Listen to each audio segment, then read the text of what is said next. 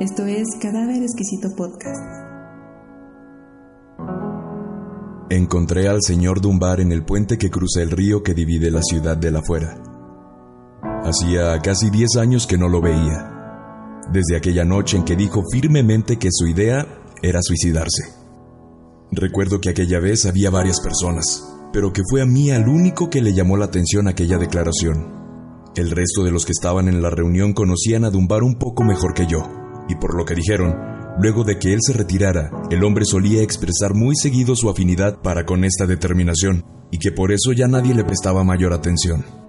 Además, según me comentaron, nunca le daba tono de tragedia a su declaración. ¿Dunbar? ¿Se acuerda de mí? El hombre delgado, de mirada melancólica y transparente, se quedó callado y recorrió mi figura con su vista. Nos conocimos en una cena en la casa de Octavio Fresán, la noche que Ah, sí. ¿Cómo anda esa gente? No sé, señor. Hace tiempo que no los veo.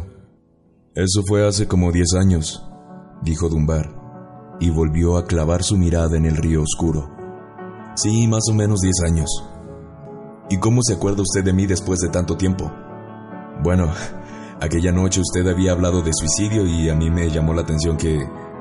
Dunbar interrumpió el diálogo apenas con una risa sonora. claro, Usted creerá que yo me despido así en las reuniones para que los presentes no me olviden. Yo sonreí. No, pero de ser así le ha dado resultado. Yo recuerdo el momento en que usted se puso de pie y con toda la seriedad del caso dijo que se retiraba porque se iba a matar. Sí, y ahora estará pensando, este viejo es un cretino mentiroso. No, por supuesto que no. Usted tendría sus razones. Me alegra ver que ha cambiado de parecer. Dunbar volvió a mirarme y respondió algo turbado. ¿Quién le dijo eso? Luego giró el cuerpo para quedar de espaldas al río y frente a mí. Bueno, han pasado diez años. ¿Usted se cree que esto es tan fácil? ¿Que uno dice voy a terminar con esto y terminar así como así? Yo nací con este sentimiento. De pequeño fui a parar al hospital tres veces por saltar desde la cuna al piso. Mi madre, muy religiosa, trató en vano de inculcarme la convicción de que este tipo de determinación está en las manos de Dios. Con el paso del tiempo la vida se fue complicando y, como la decía, las cosas no son tan simples. Entiendo. Mis padres necesitaban que yo trabaje y así lo hice. Cuando ellos murieron en el accidente de Valladolores, yo, yo pude elegir. Trabé todas las puertas y abrí la llave de gas. Vacié un frasco de pastillas en mi estómago y acabé con la botella de un whisky que estaba listo para ser abierto solo para aquella ceremonia. Dunbar notaba que yo seguía atento a su relato a medida que el sol se ocultaba en su espalda y desaparecía en el río. Algo salió mal. Se escuchó un estallido. Debió ser mi maldita costumbre de fumar antes de irme a dormir. Estuve inconsciente por más de seis meses. Cuando abrí los ojos la vi a ella, casi una aparición bíblica. Una mujer morena con sonrisa plácida y unas manos suaves, muy suaves, como su modo de hablar. Dunbar se quedó en silencio un instante, encendió un cigarrillo y continuó el relato. Era una enfermera y dicen que me cuidó como nadie lo hubiera hecho durante tanto tiempo. Lo cierto es que me casé con ella y con ella tuve un hijo. Conseguí un nuevo trabajo y vivimos más de cinco años en una pequeña casa que ella hacía parecer grandiosa. Un día se cansó de cuidarme y se fue lejos llevándose a mi hijo. Yo no me atreví a comentar todo aquello más que con una mueca o el arqueo de mis cejas. Cuando estuve listo nuevamente, fui elegido representante de mis compañeros en el gremio. No pude dejarlos solos. Buscaba que me echen exigiendo lo imposible, y eso fue peor. La patronal me decía todo que sí, y los muchachos se creían que yo era un héroe en vez de un simple suicida buscando que lo retiren del juego.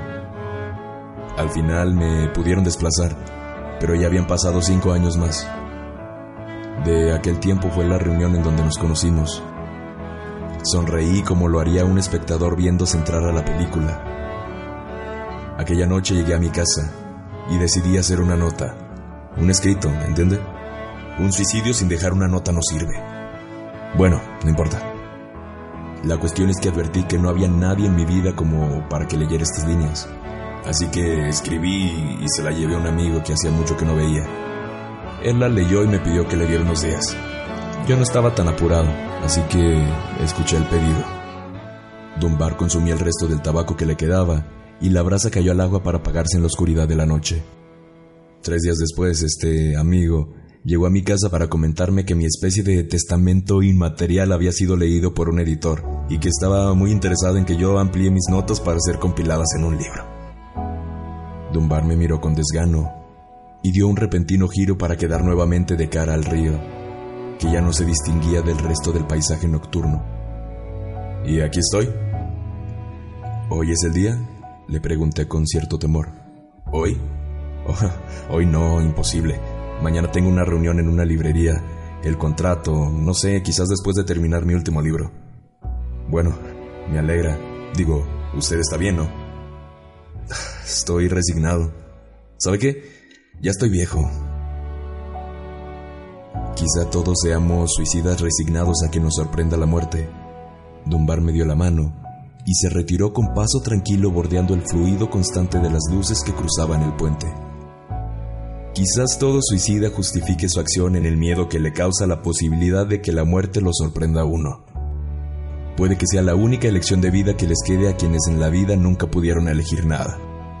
Tal vez todo radique en la falsa fantasía de que la vida viaja por la ruta de grandes decisiones y no por el camino angosto y polvoriento de las pequeñas elecciones. Por unos minutos, así me quedé, mirando el río que ya no se veía en el lugar preciso donde el señor Dunbar, hacía un instante, había estado quizás pensando cosas parecidas. Cuando tenga tiempo me suicido, por José Manuel Pascual. Esto es Cadáver Exquisito Podcast.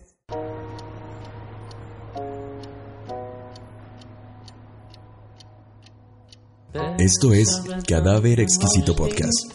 Cápsulas de conocimiento, teorías conspirativas y libre pensamiento. Estamos en Facebook. Escúchanos en iTunes, en iBox y en SoundCloud. Yo soy David Vela.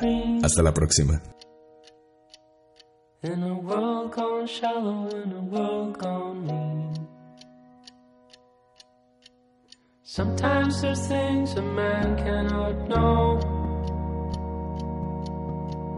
Gears won't turn and the leaves won't grow. There's no place to run and no gasoline. Engines won't turn and the train won't leave. I will stay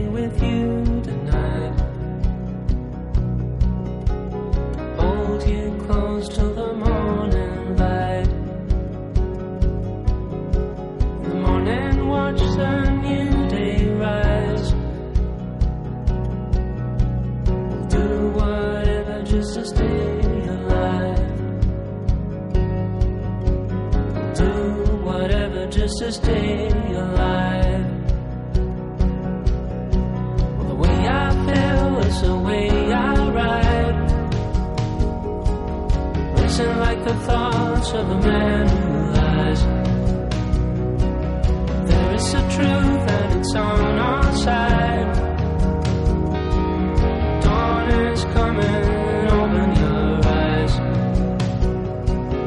Look into the sun as a new day's rise.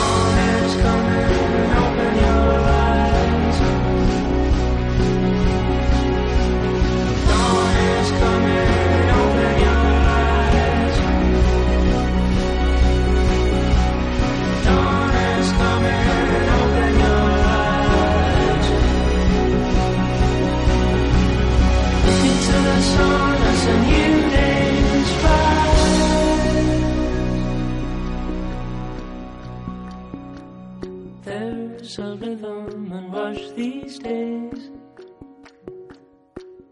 Where the lines don't move and the colors don't fade. But there is a truth and it's on our side. Dawn is coming, open your eyes. Look into the sun as a new day's rise.